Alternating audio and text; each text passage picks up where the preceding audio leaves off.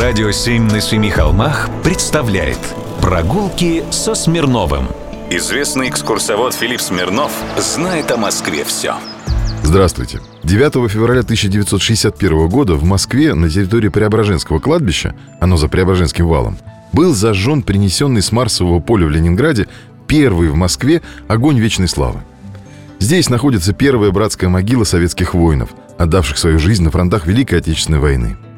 Это самое крупное братское воинское захоронение героев, погибших в Великую Отечественную войну на фронтах в битвах под Москвой и скончавшихся от ран в госпиталях, находившихся вблизи Преображенского. Это Московская Пискаревка.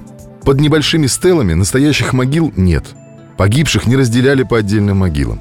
Фамилии, написанные на памятниках, были собраны из списков захороненных в Большом рве, в общей братской могиле, над которой впоследствии устроена аллея воинской славы и военный мемориал. Сейчас это кладбище переустроено. Установлены сотни новых гранитных плит. Помянуть павших может каждый ударом в мемориальный набатный колокол. Преображенское кладбище основано во время эпидемии чумы 1771 года возле Преображенского вала. Современный адрес – улица Преображенский вал, дом 17А.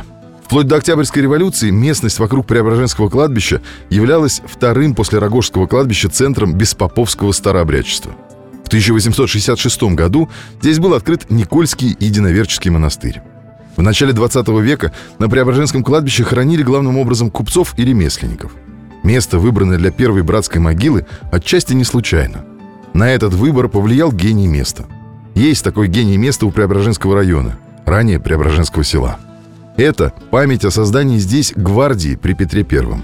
Данная местность является колыбелью гвардии императорской России – ее побед на берегах Невы и под Полтавой. Здесь выковывались кадры управления государственным аппаратом. Статус офицеров Преображенского полка был настолько велик, что в их подписи прежде дворянского происхождения писался воинский чин. Например, поручик лейб-гвардии Преображенского полка и только затем княжеский или графский титул. Достоинство гвардии было прежде всего. Прогулки со Смирновым. Читайте на сайте radio7.ru. Слушайте каждые пятницу, субботу и воскресенье в эфире «Радио 7» на Семи холмах.